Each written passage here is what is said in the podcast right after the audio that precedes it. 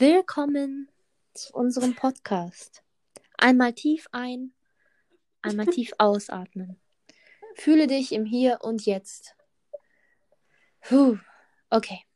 Wir haben uns ein Gedicht rausgesucht, welches uns von dieser Zeit ablenkt, aber auch mit dieser Zeit, in der wir gerade sind, ähm, verbinden kann. Und ähm, wir wollten euch das präsentieren und ein bisschen darüber reden. Wunderschön gesagt. Ich weiß. Und als wir ans Ufer kamen. Von Wolf Biermann, 1978. Und als wir ans Ufer kamen und saßen noch lange im Kahn, da war es, dass wir den Himmel am schönsten im Wasser sahen. Und durch den Birnbaum flogen paar Fischlein. Das Flugzeug schwamm quer durch den See und zerschellte sachte am Weidenstamm, am Weidenstamm. Was wird bloß aus unseren Träumen in diesem zerrissenen Land? Die Wunden wollen nicht zugehen unter dem Drecksverband. Und was wird mit unseren Freunden? Und was noch aus dir? Aus mir. Ich möchte am liebsten weg sein. Und bleibe am liebsten hier.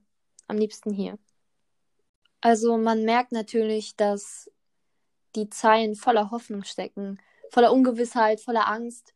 Ist alles so ein bisschen vermischt. Ähm, ich weiß nicht, wann wurde das nochmal geschrieben? 1978. Und wir dachten uns, dass es mit in die Corona-Zeit reinpasst, weil das genau die Gefühle sind, die im Moment viele Leute verspüren. Vor allem, wenn, wenn es ähm, Großeltern oder Freunde gibt, die an dieser Krankheit erkrankt sind und man diese nicht sehen kann. Wir haben jetzt schon viel über die Gefühle in dem Gedicht ähm, gesprochen. Und das ist eigentlich genau, was Wolf Biermann aussagen wollte. Er wurde ja auch durch das Gedicht ähm, aus der DDR ausgestoßen. Er hat Publikationsverbot bekommen. Und zwar ist seine Aussage, dass ähm, er ziemlich zerrissen zwischen zwei Vaterländern steht. Denn er hat Freunde und Familie in der DDR, weiß aber, dass es ziemlich schwer dort ist und würde am liebsten in der Bundesrepublik bleiben. Aber das macht ihn ja auch nicht glücklich, weil die Heimat ist ja woanders. Und dadurch entsteht eben ein unlösbarer Widerspruch. Und es wird deutlich, dass die Zerrissenheit im Vordergrund steht in deren Leben. Vor allem, weil seine Freunde auch, also er hat ja auch einen todkranken Freund besucht in der Genau. DDR, weil die eben da waren und er war halt alleine in der BRD. Das spricht natürlich dafür, dass er vielleicht nicht unbedingt aus der DDR raus wollte. Natürlich wollte der nicht das eingesperrt sein und DDR und so, dieses Regime. Ja. Aber eigentlich war das seine Heimat.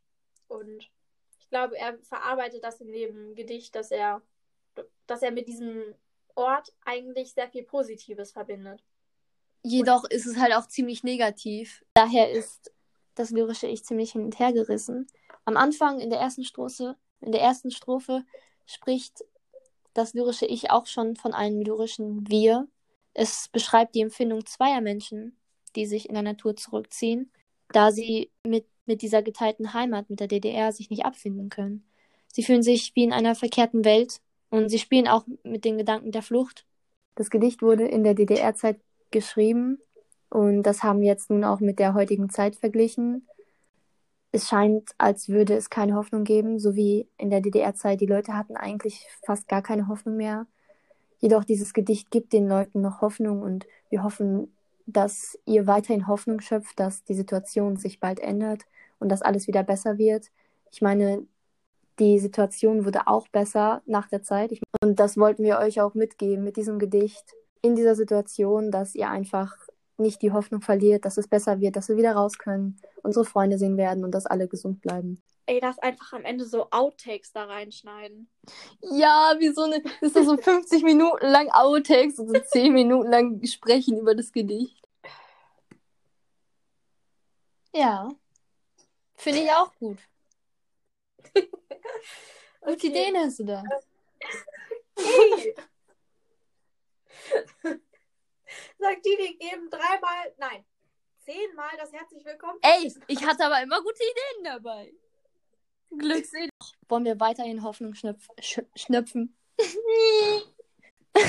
jedoch, jedoch wollen wir weiterhin Hoffnung.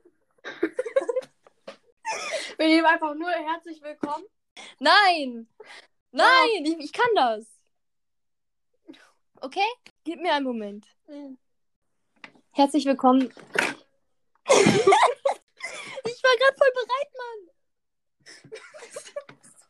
Ich wünsche alle einen schönen Einstieg ins neue Jahr und trotz der Umstände mm, und Podcast.